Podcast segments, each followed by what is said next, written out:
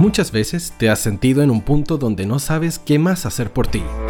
Bueno, esas nubes hoy se disipan. Radio Hoy te invita, junto a Claudia Rojas, a tener un viaje hacia el centro de ti.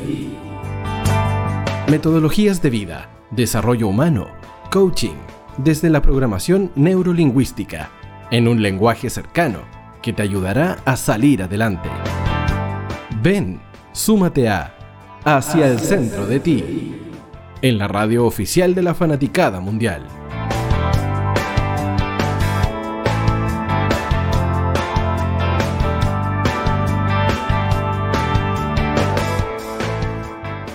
Hola, hola, muy buenas tardes a todos y a todas. Bienvenidos a un capítulo más de Hacia el centro de ti, este espacio de conexión con tu bienestar personal a través de diferentes tecnologías de desarrollo humano, como son la programación neurolingüística, el coaching, la hipnosis y otras más que vienen de la mano de mis invitados. Quiero saludar primero que todo a Miguel. ¿Cómo estás, Miguel? En los controles. Acá estamos, pues yo pensaba que no iba a haber programa porque llegó como un poco tarde cierto documento que era necesario. Miguel me está echando al agua. Eh, sí. pero aquí estamos conectados. Yo, como buena actriz, em, si no te mandaba la pauta del programa, igualmente improvisábamos porque ah, no, el show debe continuar. Obvio, obvio. El problema es que no sabía qué poner en la promo. esa, era lo Esa era la, claro. Pero bueno, eso no pasó y están todos nuestros auditores absolutamente ya enterados, informados de todo lo que vamos a hablar el día de hoy. ¿Qué crees tú, Miguel? ¿El bienestar es una habilidad o no? Em, no sé, yo creo que no. no, no, no, no sé, no tengo idea. O sea, eh, una habilidad como una persona que tenga una virtud para estar bien. Algo así, ¿o no? Ya. Mira, eh, es una pregunta. diciendo habilidad. claro, una habilidad, sí. Aquí dice, bueno, si es una habilidad, podríamos poder desarrollarlas, todo. Pero un poco tétrico, eso sí, sí una habilidad, Claudia. Porque si no tengo la habilidad, no tengo bienestar. Pero puedo desarrollarla. Ah, ¿y, si no puedo? Todos tenemos todos los ah, recursos, podemos desarrollarlos, desde la programación neurolingüística por lo menos, esa es nuestra mirada bastante esperanzadora de que efectivamente tenemos los recursos o las habilidades o podemos desarrollarlas si nosotros queremos. Y el día de hoy, justamente en este capítulo, vamos a hablar del bienestar, vamos a también identificar si es una habilidad o no, y de ser así, cómo podríamos desarrollarla. Así que desde ya los invito a todos a comunicarse con nosotros a través del WhatsApp de la radio, que es el a Miguel le sale perfecto. es el más 569-8728-9606. Esa es una habilidad, decirlo. Esa es una habilidad, sí. Por eso yo siempre te doy este espacio para que tú compartas el WhatsApp. Y también nos pueden contactar a través de otras plataformas, Facebook si ustedes quieren la radio hoy, Instagram y Twitter, arroba radio hoy CL y por supuesto todos los que se quieran conectar por streaming a través de www.radiohoy.cl y Zapping TV canal 131. El día de hoy, antes de comenzar de lleno con este tremendo tema, quiero aclarar o entregar la información más bien porque me han llegado algunos, eh, algunas preguntas, algunas eh, dudas a través de mi Instagram personal que es clau.rojascabrera. Respecto a, bueno, ¿qué hago con la programación neurolingüística? ¿Qué hago con eh, la hipnosis, con el coaching, además de ponerlos al servicio de este espacio y de los espacios de formación también de los que formo parte? Les cuento que con hipnosis y con programación neurolingüística lo que hago es terapia. ¿sí? Cualquier persona que quiera trabajar temáticas que tengan conexión con lo emocional, desde estados emocionales hasta eh, algunas enfermedades, miedos, fobias, eh, alergias incluso en algunos casos, se pueden trabajar con estas metodologías. Eh, evidentemente siempre em, validando, ¿verdad? Y chequeando si aplica la metodología para lo que tú quieras trabajar. Entonces eso lo trabajo en terapias uno a uno y en el caso del coaching también realizo sesiones uno a uno de manera individual. Entonces, si, si, ustedes quieren saber, tener más detalles de qué se puede trabajar, qué tipo de temas se puede trabajar con, con cada metodología, cómo es el tema de la terapia, del coaching, de las sesiones uno a uno, etcétera, cualquier información, detalle, pregunta, duda, entonces escríbanme directamente a mi Instagram, arroba clau.rojascabrera, que Miguel amablemente lo va a mostrar en pantalla en cualquier momento para que los que no, como yo le mandé tarde la, la pauta ahora... ¿No sería la pauta? no, sí lo estamos mostrando, lo estamos mostrando. Me va a rabiar todo el programa. para entonces los que ahí son más visuales les quede la imagen inmediatamente y ahí pueden hacerme todas las preguntas que, que estimen convenientes respecto a estas metodologías. Quería aquí mostrarlo y aclararlo porque me han llegado algunos mensajes con, con esas preguntas. Así que para todos los que estén escuchando, ahí ya eh, saben cómo contactar más directamente.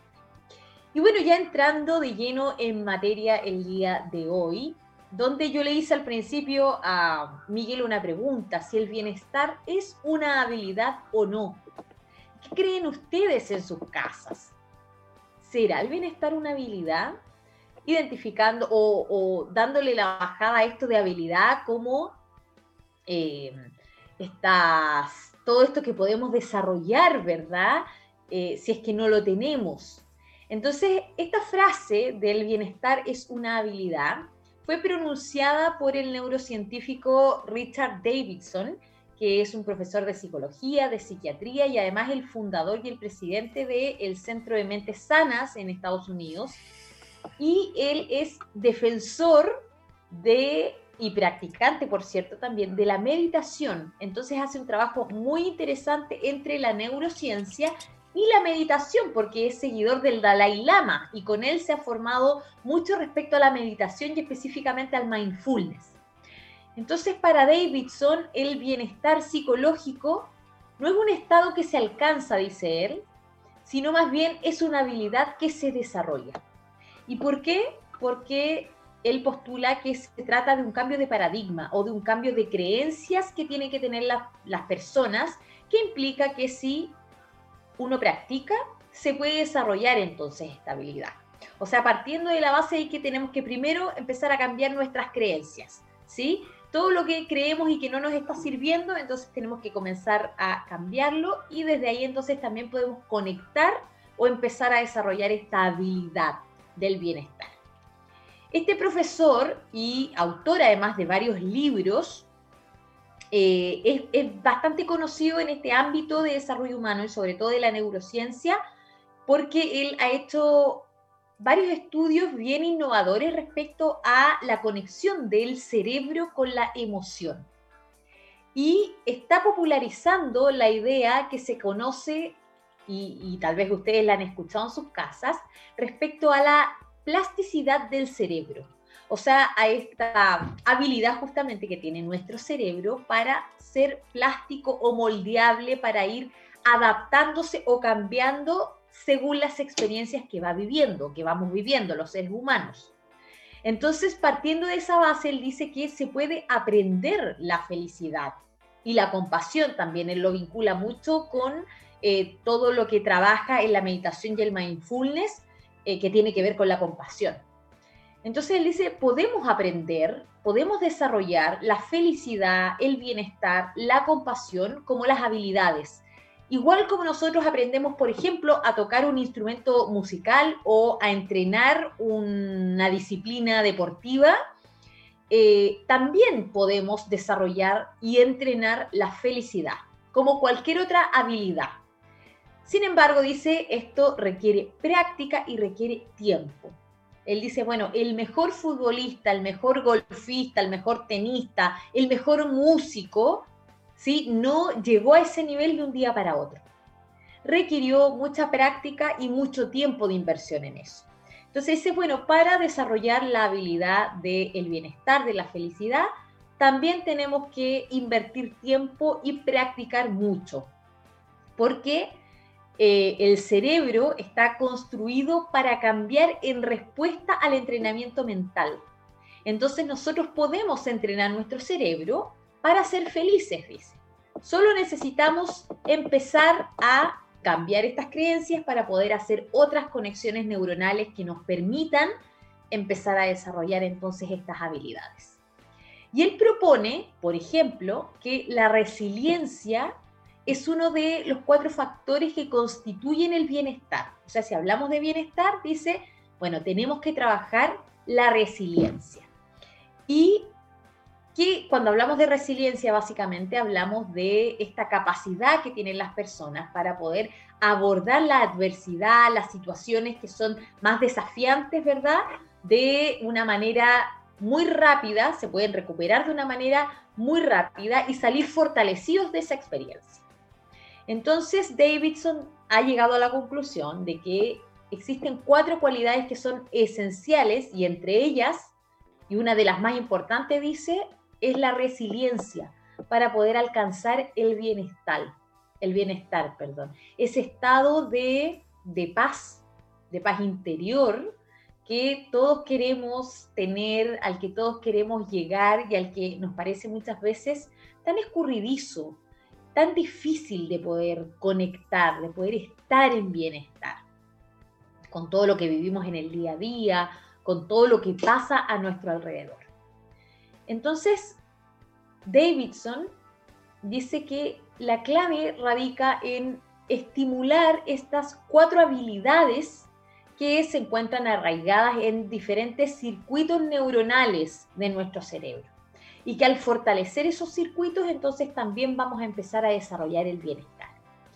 Y habla específicamente o alude muy profundamente a la resiliencia porque desde sus estudios, desde la neurociencia, dice que eh, la resiliencia, hay una zona del cerebro que está conectada efectivamente con la resiliencia. Entonces, si nosotros trabajamos esa zona del cerebro, empezamos a desarrollar también esta habilidad de ser resilientes y eso conecta de manera inmediata con el bienestar, ¿sí? con sentirnos mejor frente a situaciones que son desafiantes eh, que estamos abordando y que de alguna manera nos ayuda esta, esta habilidad a reponernos de manera más rápida a esas situaciones y además sacar un aprendizaje de eso.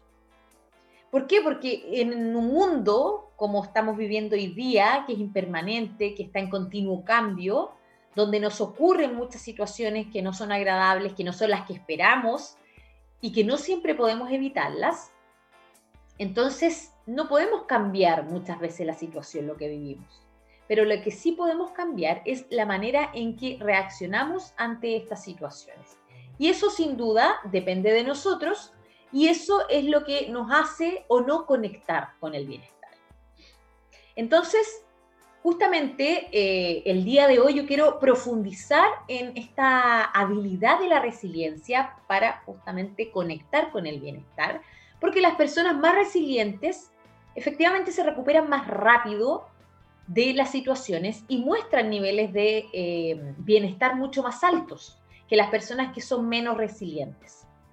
Entonces acá lo interesante es que es finalmente aprender o darnos cuenta que mientras más resilientes seamos, más protegidos vamos a estar ante las situaciones adversas que nos toque vivir en la vida. Más vamos a confiar en nuestra capacidad de poder superar esas situaciones que abordamos en la vida. Por ejemplo, ahora que estamos en un eh, contexto mundial donde nos cambió la vida a todos, que ha sido tremendamente desafiante para todos en diferentes aspectos y que por cierto no lo esperábamos, entonces la, la habilidad de la resiliencia, el, desarrollar esta habilidad o esta capacidad de ser resilientes, nos ayuda también a estar en bienestar.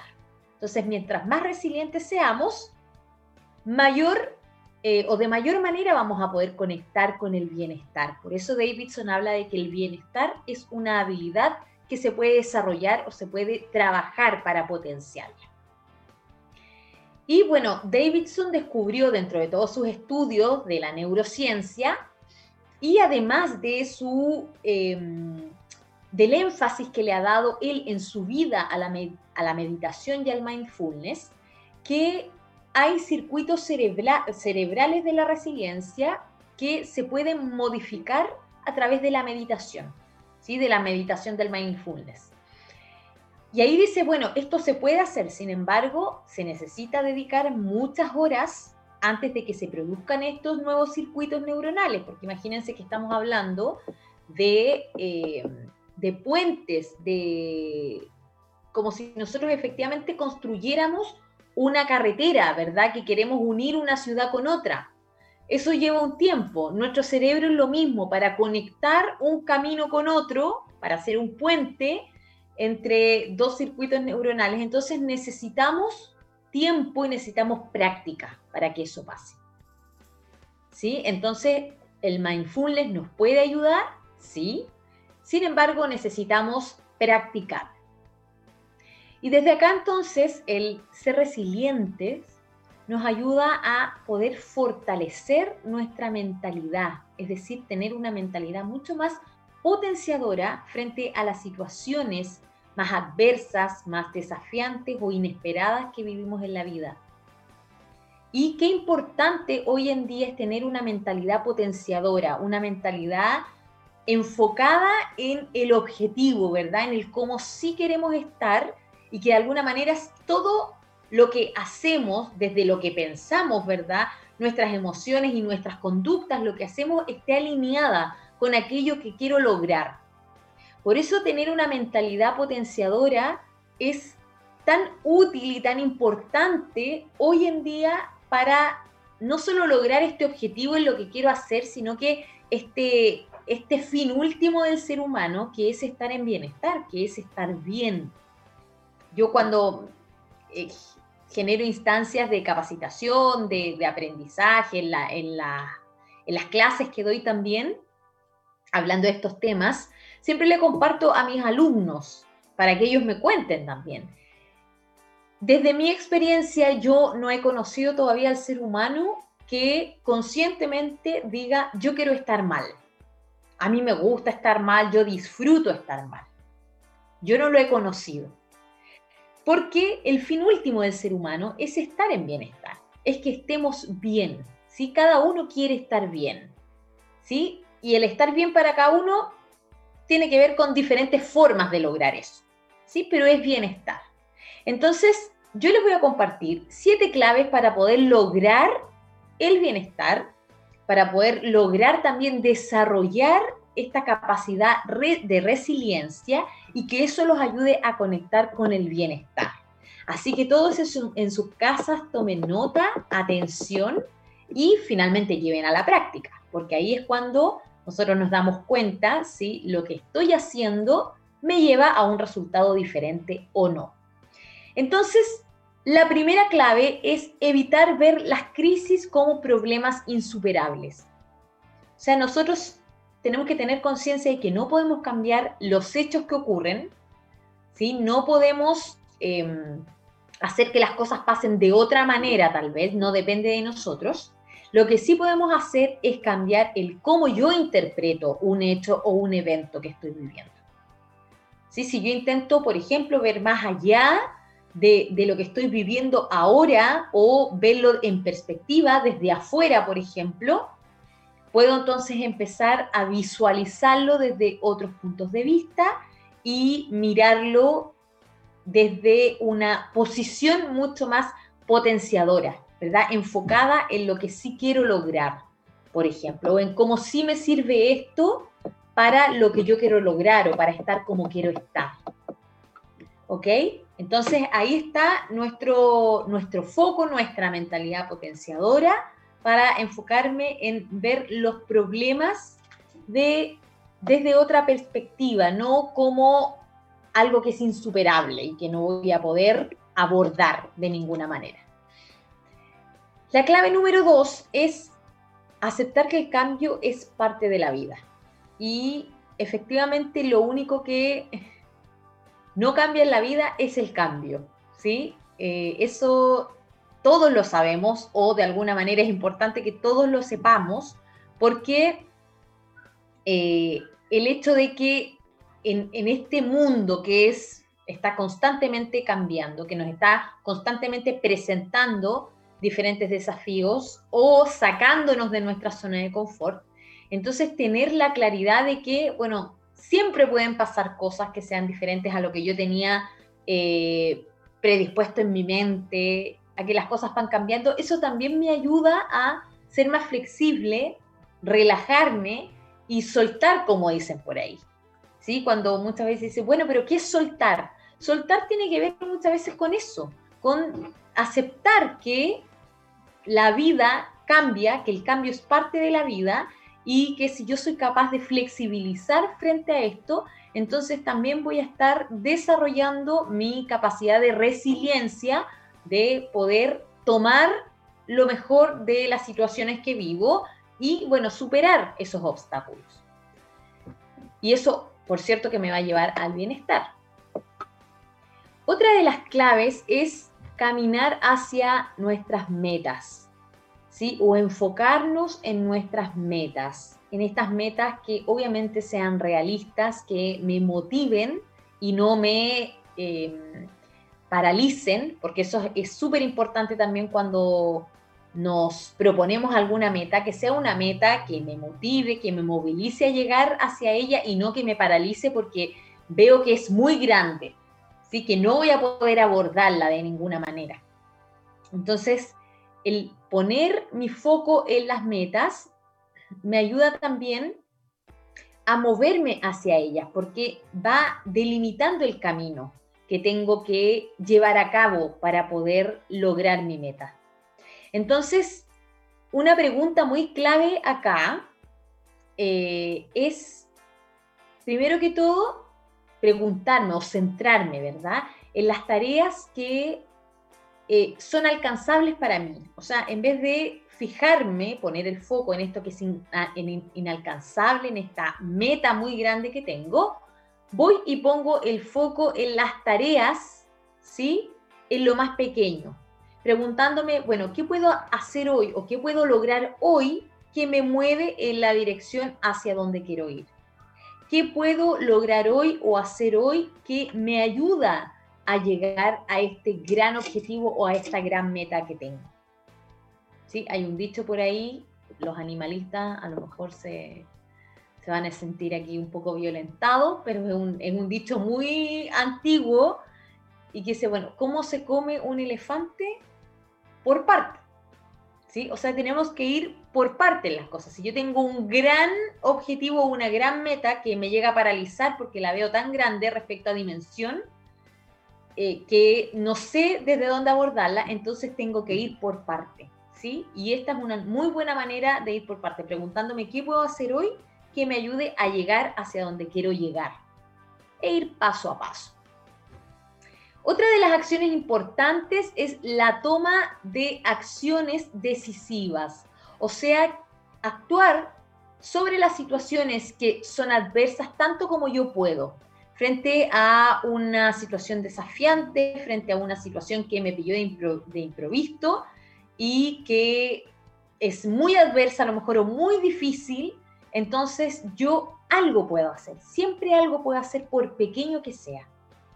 ¿Sí? Entonces poner el foco, si ustedes se dan cuenta también todo esto finalmente se va eh, complementando, ¿sí? Actúan como un sistema que yo ponga el foco en a donde sí quiero llegar, me ayuda también a poder identificar cuáles son las acciones que puedo llevar a cabo, ¿sí? Para abordar estas situaciones que son más, adversas, para poder bajarle el, nivel, por ejemplo, de estrés a la situación, para poder conectar con eh, esto que sí quiero, con esto que me va a traer bienestar.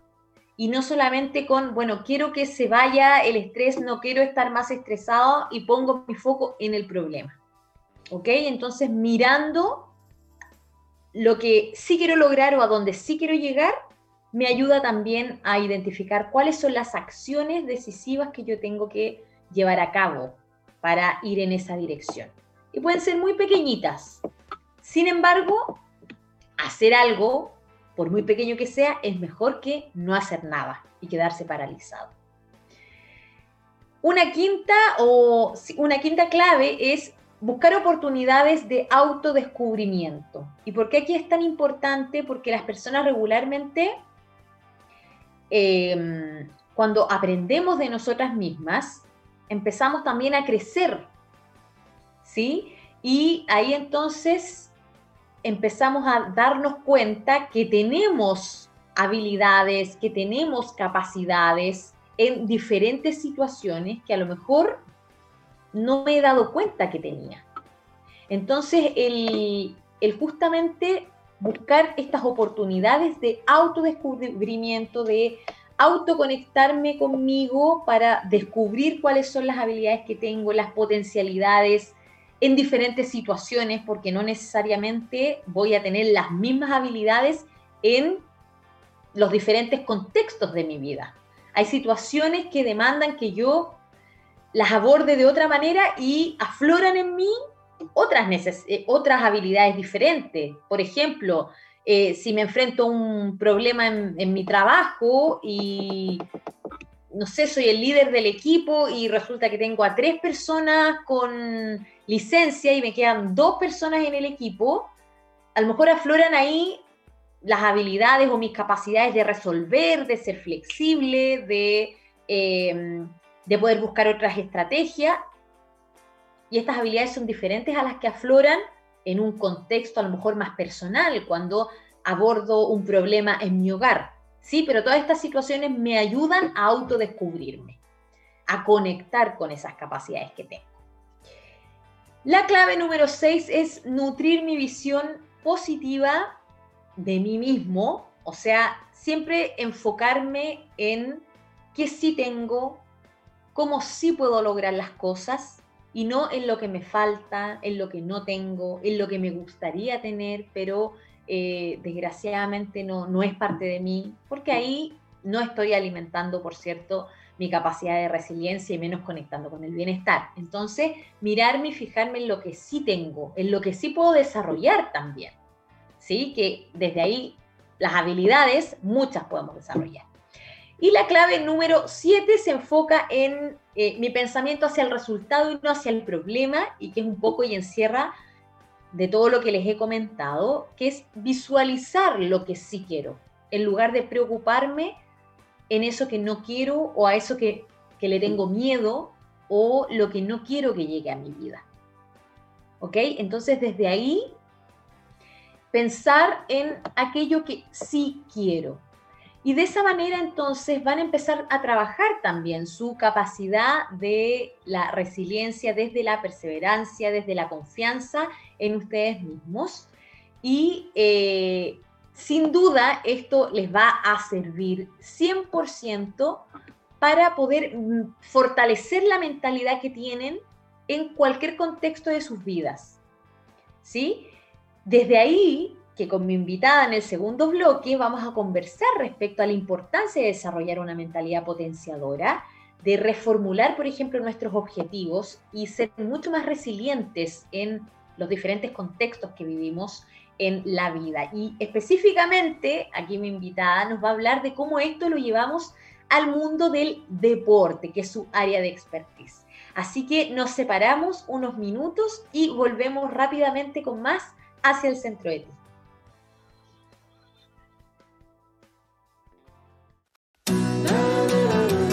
No te vayas. Volvemos después de una breve pausa comercial. Disfruta en la sintonía de la hora. Personaliza tus ideas con Estampados MG. Una excelente alternativa para estampados de poleras, tazones, cojines, delantales y mucho más. Especializados en personalizar recuerdos para todos los fanáticos del fútbol y clubes de fans. Encuéntranos en Facebook y Twitter como arroba estampadosmg y en nuestro Instagram como arroba estampadosmgcl. Despachos a todo Chile. La mejor opción de precio y calidad la encuentras en Estampados MG.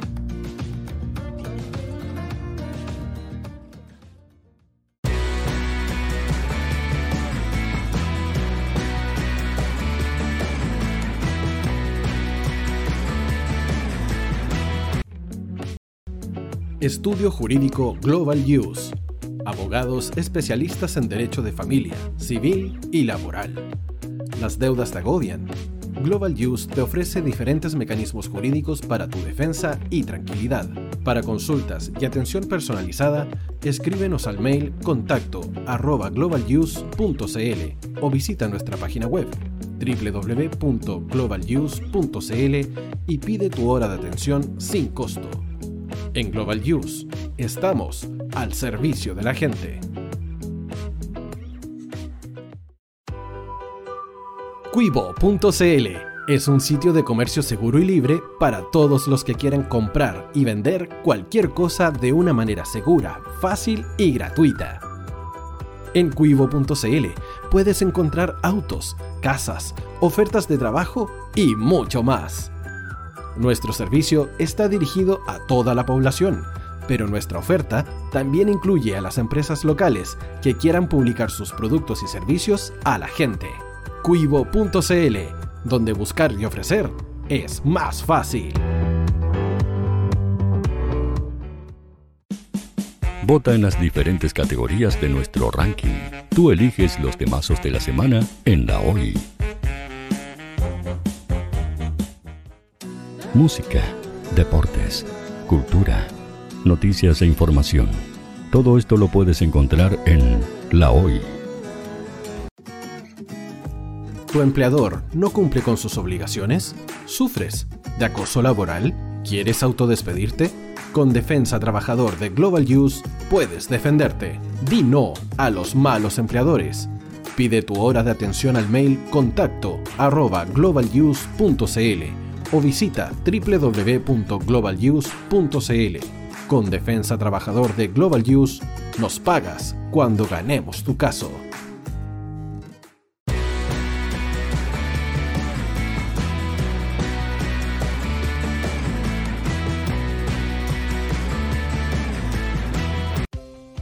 Tú, que nos escuchas todos los días, ¿sabes por qué somos la radio oficial de la fanaticada mundial? Si no lo sabes, sube el volumen. Hola tío, aquí Andrew de Argentina. Hola tío, hoy soy Deb. Saludos desde España. Radio Hoy es mi radio. Hola, mi nombre es Eric y los estoy escuchando desde La Habana, Cuba. Hola tío, hoy es un placer estar escuchando a Najo. Os mando un saludo desde Brasil, o como decimos por aquí, un abrazo muy fuerte. Chao. Hola tío, soy Ángela y soy de Puerto Rico. Hola tío, aquí una peruana desde Italia, en sintonía de la radio de la fanaticada mundial con Radio Hoy y el tío Hoy, por supuesto. Hola tío, Hoy soy Alexa de México, tengo 8 años. Hola tío, ¿cómo estás? Te saluda Mónica Osuna desde Paraguay. Hello tío Hoy, we're streaming from the United States and we thank you for doing this special stream. La radio Hoy, soy Laxane y los escucho desde Nicaragua. Hola tío, soy Majo de Bolivia. Hola Radio Hoy Chile, muchos saludos desde Honduras. Hola tío, te saluda Eric desde Ecuador. Hola, soy Mabel de Buenos Aires. Radio Hoy te escucha. Hola, buenas tardes. Saludos desde Venezuela. Hola Radio Hoy, les saluda Germayori Mancía desde Guatemala. Hola amigos de Radio Hoy. Tío Hoy, tío Hoy, tío Hoy. Para Chile, América y el mundo, Radio Hoy, la radio oficial de la fanaticada mundial. El área deportiva de la Hoy está todos los fines de semana reporteando, transmitiendo y llevándote la emoción del fútbol. Hoy Deportes, con el fútbol nacional e internacional, campeonato chileno, primera B y fútbol femenino. Sintonízanos sábados y domingos por www.hoydeportes.cl y todas nuestras redes sociales. Porque somos la, la pasión que, que desborda sus sentidos.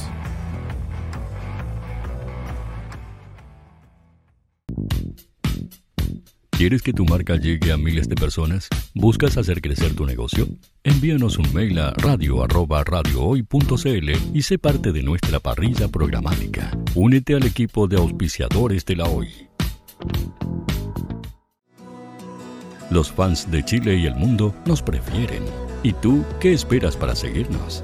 Síguenos en Twitter como arroba Radio Facebook La Radio Hoy, Instagram arroba Radio. Porque somos la radio oficial de la fanaticada mundial. Radio Hoy es una empresa Hoy Comunicaciones. Visítanos en www.hoycomunicaciones.cl.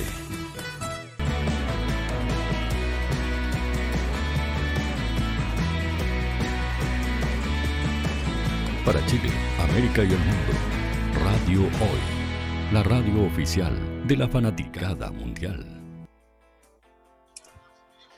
Hola, hola a todos. De vuelta ya a este espacio de Hacia el Centro de Ti. Y lo que nos están viendo por streaming, ya pueden ver en pantalla a mi invitada, Daniela. ¿Cómo estás, Dani? Hola, Clau, muy bien, muy bien acá, expectante a esta entrevista que me invitaste, así que muy agradecida por, por este momento.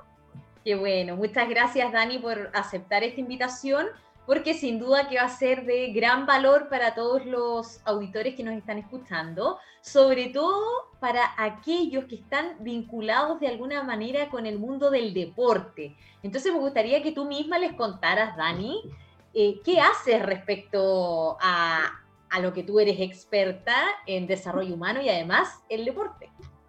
Bueno, eh, mi nombre es Daniela Cifuentes, yo soy de profesión psicóloga em, y mi experiencia ha ido principalmente como por dos áreas. ¿sí? La primera tiene que ver con, con el área más bien organizacional, con el trabajo de equipos, liderazgo, como por esa línea.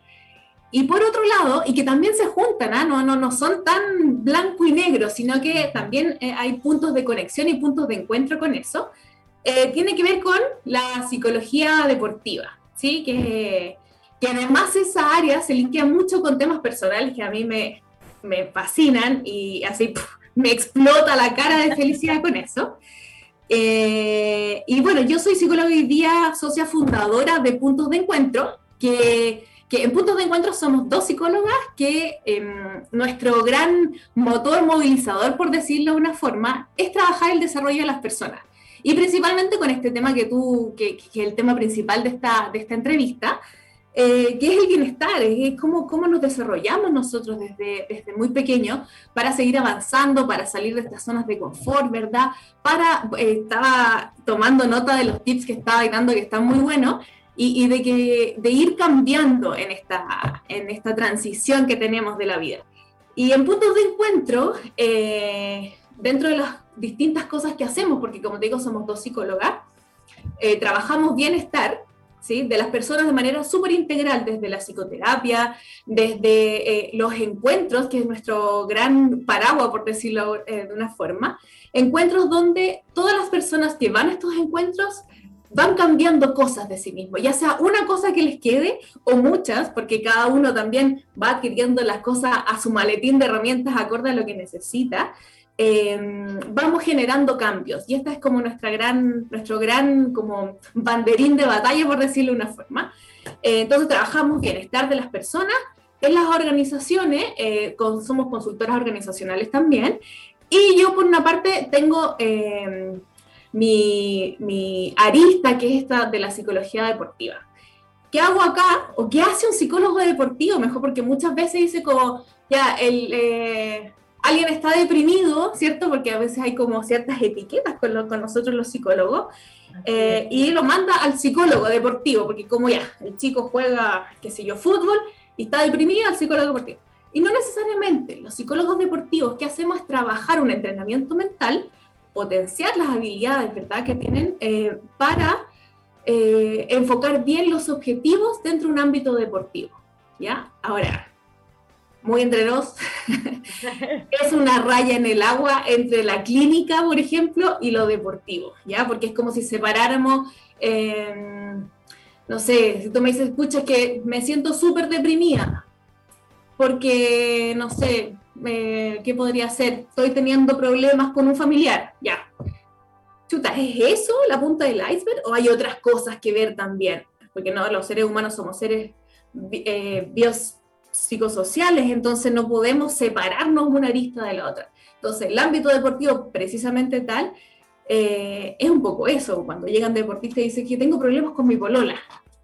Chuta, ya, no tiene que ver con el rendimiento en cancha pero no podemos separarlo, no le puedo decir, es que no te preocupes, deja ese problema fuera y tráeme los que tengan que ver con tu, rendimiento en, la cancha. No, no podemos hacer eso. igual tenemos somos, que... Somos, somos un sistema finalmente. Somos un sistema y no podemos separar las partes, ¿cierto? Así es. Entonces, eh, y mi experiencia en ese ámbito ha sido principalmente trabajando con adolescentes.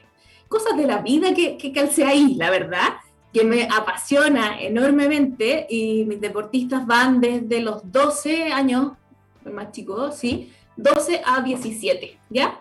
Era una etapa de adolescencia, eh, juventud, en fin, donde hay mucha, mucha proyección también en términos deportivos.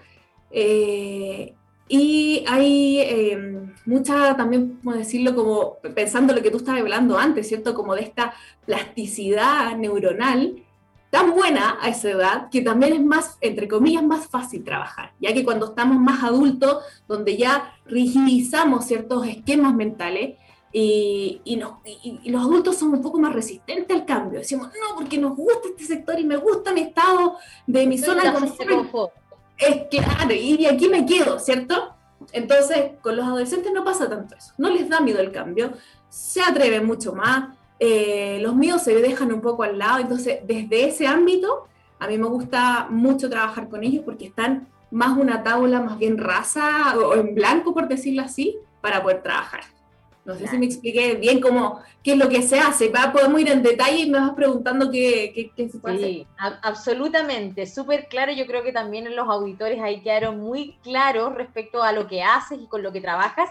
Y en base a eso justamente me gustaría abrir la conversación, Dani ya que estamos hablando, bueno, hoy día de, de, cómo logramos el bienestar y que está muy conectado con nuestra mentalidad, eh, con una mentalidad más potenciadora, por cierto. Y yo sé que esos son elementos que tú trabajas con los deportistas, partiendo desde deportistas muy pequeños que están iniciándose hasta deportistas ya un poco más profesionales, ¿verdad? ¿Y de qué manera particularmente trabajas en la mentalidad de, de estos deportistas? Eh, ¿Cuál es el impacto también que tiene el trabajar la mentalidad en lo que hacen propiamente tal, o sea, en el, en el deporte final? Sí.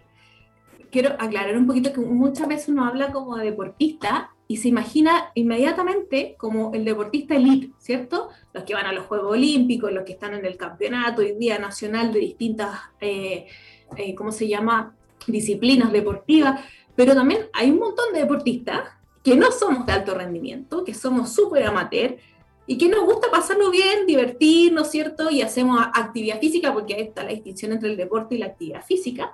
El deporte tiene que ver con una disciplina, con reglas, ¿cierto? Como que tiene que ver con, con, el olimpismo, que son como los Juegos Olímpicos de donde están atribuidas cada una de estas disciplinas. Y la actividad física, que es como nos movemos, bailamos, hacemos zumba, salimos a caminar, nos gusta ir a recorrer el cerro, que no es un deporte propiamente tal, pero también tiene eh, habilidades psicológicas que también son súper importantes potenciarlas. Entonces, cuando, cuando hablamos de deportistas, abarcamos todo. O sea, no necesariamente pensemos en los de elite, ¿ya? También puedo ser yo una deportista, tú, cualquier persona que practica con cierta frecuencia alguna disciplina, ¿ya? O actividad física. ¿Ya?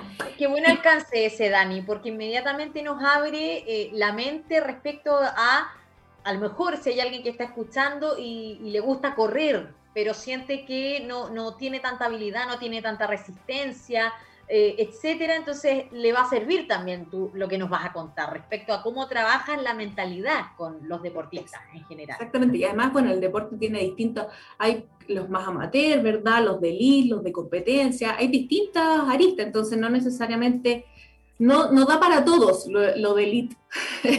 Son muy pocos los que están en esa, en esa desarrolla de la pirámide. Somos, hay un montón, en el universo es muy amplio. Bueno, y cómo se trabaja, sobre todo cuando son más pequeños, es con, yo parto, esto ya aquí hablo desde mi experiencia, la literatura puede decir otra cosa, eh, me gusta mucho que eh, el autoconocimiento, como destacar y valorar, reconocer, ¿verdad? ¿Cuáles son aquellas características personales que a mí me permiten em, salir, eh, salir jugando, ocupemos la misma, el mismo vocabulario que, el fútbol, por ejemplo, que es el, gran deporte que a mí me gusta mucho. Eh, ¿Cuáles son esas estrategias o habilidades que yo tengo y que me permiten salir y hacer frente a aquellas eh, situaciones que son adversas? Entonces, el autoconocimiento es súper importante porque si tuviésemos que detallarlo en pasos, sería como ese primer paso donde yo una vez que eh, reconozco cuáles son mis fortalezas y aquellos focos de mejora, tengo súper claro hacia dónde puedo ir, cuáles incluso, pensando en las cosas que tú estabas hablando en el primer módulo, cuáles van a ser mis metas, cuál es ese paso a paso, ¿verdad? ¿Dónde puedo mejorar y dónde me voy a destacar? Porque esto, wow, me fluye, porque como que viene conmigo, ¿cierto? Entonces, el primer paso, sí o sí, autoconocimiento. Cuando yo reconozco quién soy, ¿cierto? viene es que eh, un concepto que es, es el autoconcepto, que es como todo eso que yo reconozco en mí y que me permiten tener una definición de mi persona, ¿ya? Luego de eso está la eh, que se conoce como la autoestima, que vendría siendo como, están muy tomaditos de las manos, ¿cierto? Esas tres cosas. Y la autoestima es como yo valoro mi autoconcepto. Lo valoro más bien bajo cuando dices que tengo la autoestima muy baja wow, a lo mejor hay que redefinir cómo te estás evaluando, ¿cierto? Eh, entonces, definirse es el primer paso para tener una autoestima adecuada, ¿ya? Que no, tengo, que no tengamos ideas sobrevaloradas tampoco, ni que yo, wow, soy la mejor en todo. No, sentido de realidad, soy muy buena en algunas cosas y en otras posiblemente no lo sea tanto. Y en otras nada, cero, como todo, ¿verdad? Entonces, esa es la objetividad. La objetividad, claro, dentro de lo que, que, a lo mejor es difícil, hay personas que le encanta, wow, y dicen, oh, esta persona tiene una autoestima maravillosa, ¿verdad? Está bien, sentido de realidad. Entonces, autoconocimiento, la primera, la primera, la primera fase, ¿sí? Que está relacionada con la autoestima y todo eso. La segunda es eh, el tema de la motivación. ¿Qué te motiva? ¿Qué te mueve? ¿Qué, ¿Hacia dónde? Cómo, cómo te movilizas para llegar a aquello que quieres lograr, ¿sí? Que tú también lo mencionabas en el primer bloque, ¿cierto? La motivación, ¿de dónde viene? ¿De adentro o viene de afuera, ¿sí? Porque me gusta, qué sé yo, hacer deporte, me gusta em, que me vaya bien en el colegio, en fin, porque me están aplaudiendo, porque me regalan algo, eso es externo, ¿sí? O viene adentro porque yo me siento feliz y estoy en este bienestar, ¿verdad? Eh, cuando tengo estos logros. ¿De dónde viene esa motivación? Distinguirla, que puede ser de ambos lados, ¿no? No estamos aquí dando un juicio de valor de una o la otra, pero es bueno distinguirla, ¿ya? Es mucho más estable cuando es intrínseca, que es esa motivación cuando viene de adentro, ¿cierto? Motivación. Después tenemos una, pregunta ahí, porque yo me imagino que te debe tocar, yo desde lo que hago, muchas veces me lo preguntan, y acá en el ámbito deportivo me imagino que también te, ha tocado, cuando las personas efectivamente dicen, lo que pasa es que ya no, no, me, no me motiva lo que estoy haciendo. Porque no, porque en verdad no, por ejemplo, en el caso de los deportes, no, porque como estamos en cuarentena no puedo eh, practicar, porque entonces en realidad ya no estoy motivado. ¿Cómo, cómo trabajas la motivación en ese aspecto, ya sea en, en estos niños, ¿verdad? Jóvenes o, o las personas más adultas con las que trabaja. Sí, viste en el clavo ahí con eso, porque tiene que ver un poco con, con la pandemia, que viene como a remecer, ¿cierto? Algo súper importante que tiene que ver con las metas. Cuando la motivación tambalea, ¿cierto? Como bien tú lo mencionaste, ahí que, ¿cuál es el primer trabajo? Mirar nuevamente la meta, porque la meta es aquello que tenemos, ¿cierto? Como, como una película, en el fondo es como, allá quiero ir. Pero mm. esa meta, si partimos de ahí hacia atrás, se desglosan un montón de objetivos que son como ese pasito pasito que me permiten llegar hasta allá. Entonces, por ejemplo, cuando mi motivación no es la misma que hace un tiempo, es como, oye, es que yo quería hacer, em, quería correr 10K este sábado, por decirlo, para llevarle un ámbito más de deporte, más, más real del día a día, ¿cierto? 10K, es que ya no me motiva, es que ya no quiero. Bueno, entonces a lo mejor correr no es lo tuyo y no quieres los 10K probemos con la bicicleta, probemos con patines o camina. Veamos otra cosa. O quédate haciendo un entrenamiento en casa.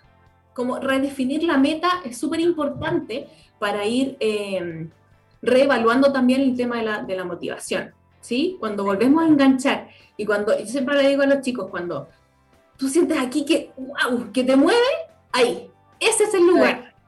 Si no, si no te pasa nada, si no te mueves, porque incluso ese nerviosismo que tanto a veces le da tanto miedo, es como, es que me pongo muy nervioso cuando uno de los chicos me decía, pongo tan nervioso cuando estoy a punto de salir y me tengo que poner mis zapatos de fútbol para entrar a la cancha.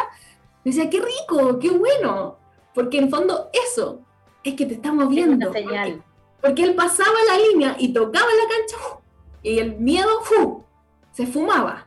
Entonces era ese nerviosismo es bueno.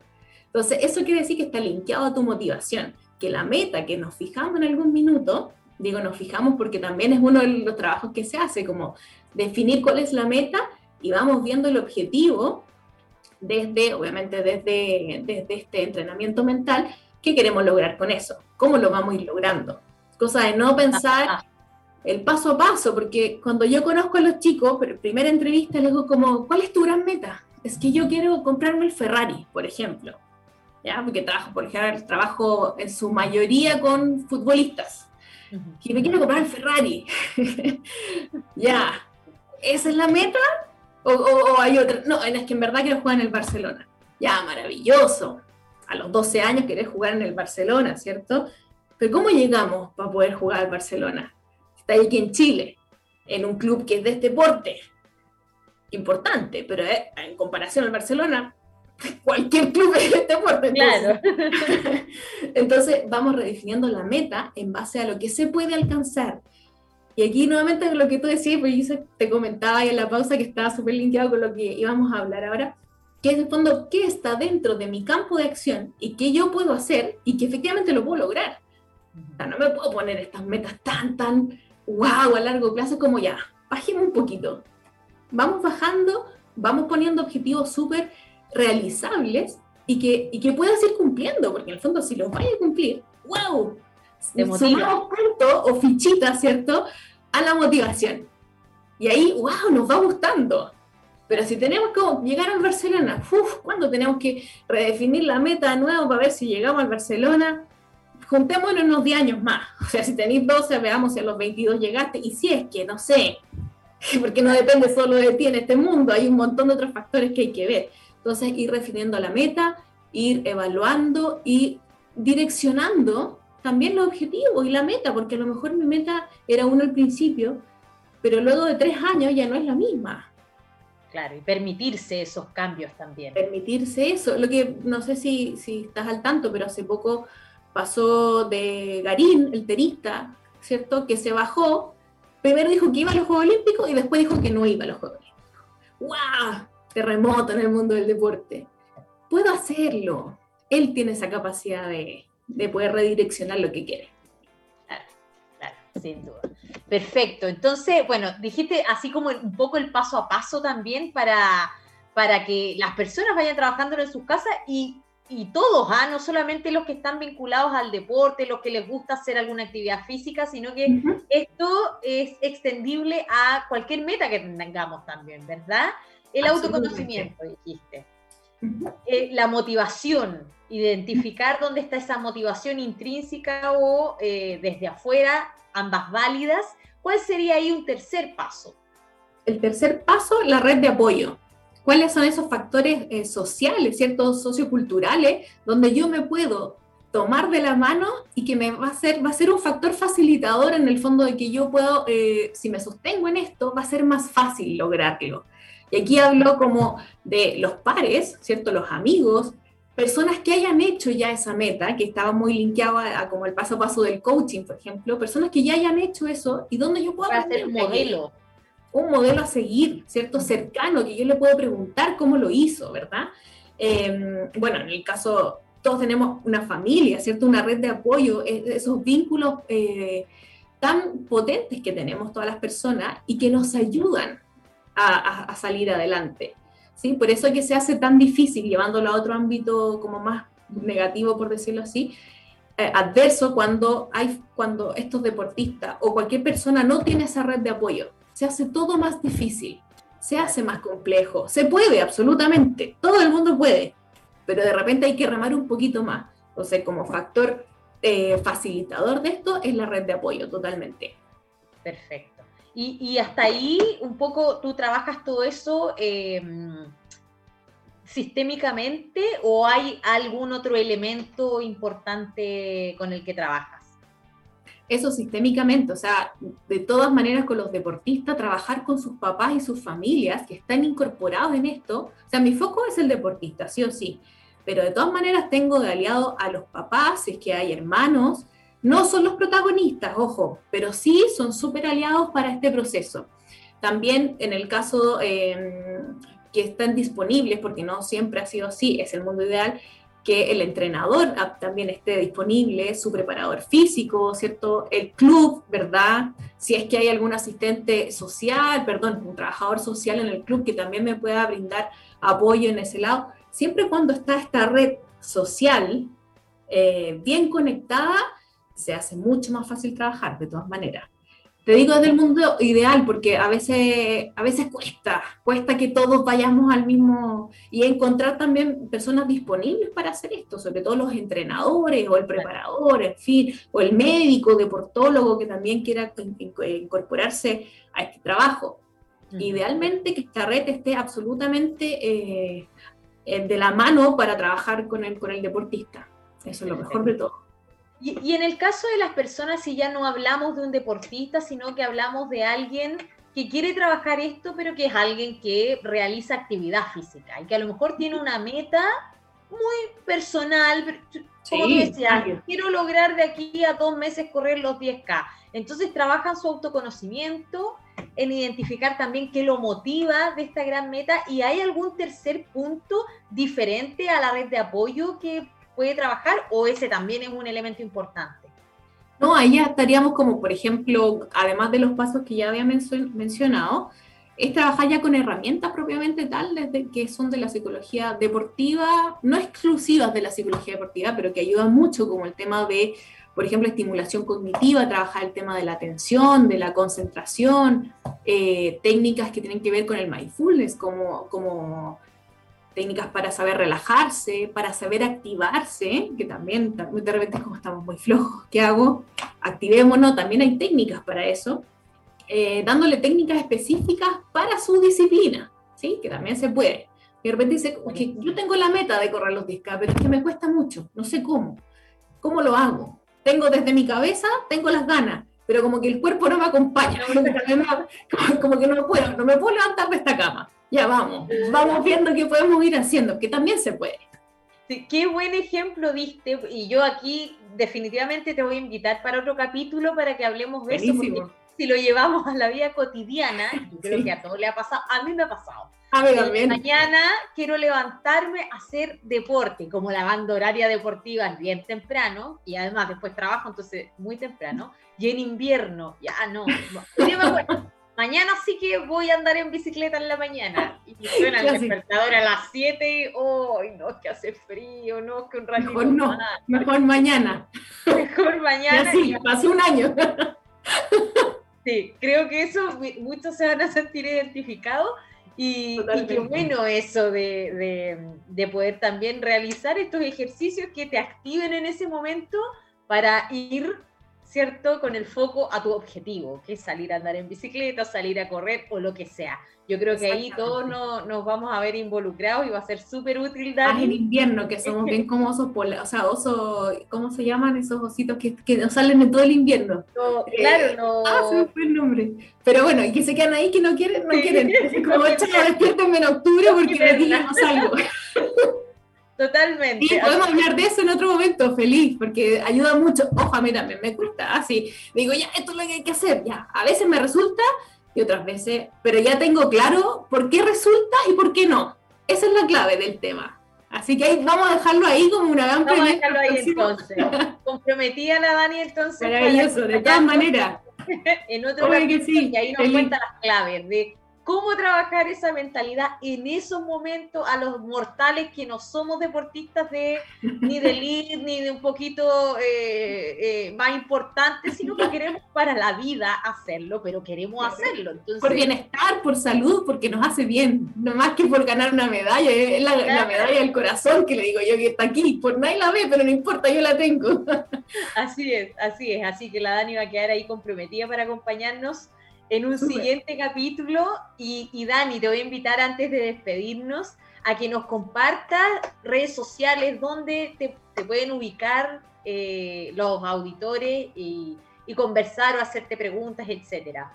Sí, súper. Eh, los invito a que nos visiten nuestra página que es puntosdeencuentro.cl y además ahí estamos justo en un programa súper bueno que tiene que ver con el cambio. Así que los invito ahí a, dejar su mail porque también les tenemos un regalito luego que dejan el mail.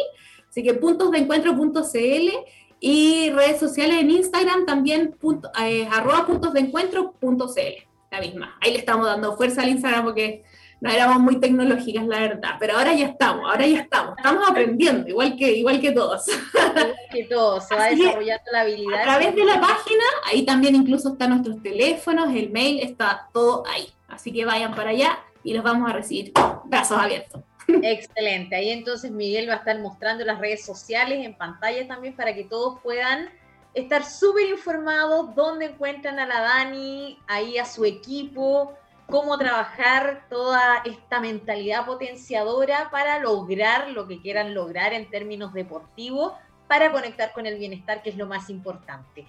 Así que Dani, Muchas, muchas gracias por estar el día de hoy en el programa. Tremendo aporte, tremenda conversación, así que te agradezco de corazón. Súper, muchas gracias a ti por la invitación y feliz. Se pasó volando además el rato, así que eso. Está volando. Sí, muy bueno. Gracias, Clau. Gracias, Miguel, que está por ahí en algún gracias lugar. a ti, Dani, muchas gracias. Y a todos ustedes que han estado conectados hasta este minuto. También les agradezco y los espero el próximo martes a las 19.30 horas en un capítulo más de Hacia el Centro de Ti, este espacio de conexión con tu bienestar personal. Muy buenas noches a todos y un abrazo muy grande. Chao, chao.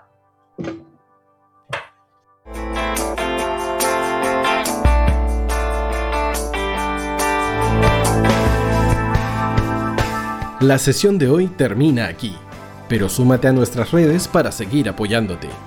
Nosotros nos encontramos la próxima semana en un nuevo viaje hacia el centro de ti, por Radio Hoy, la radio oficial de la fanaticada mundial.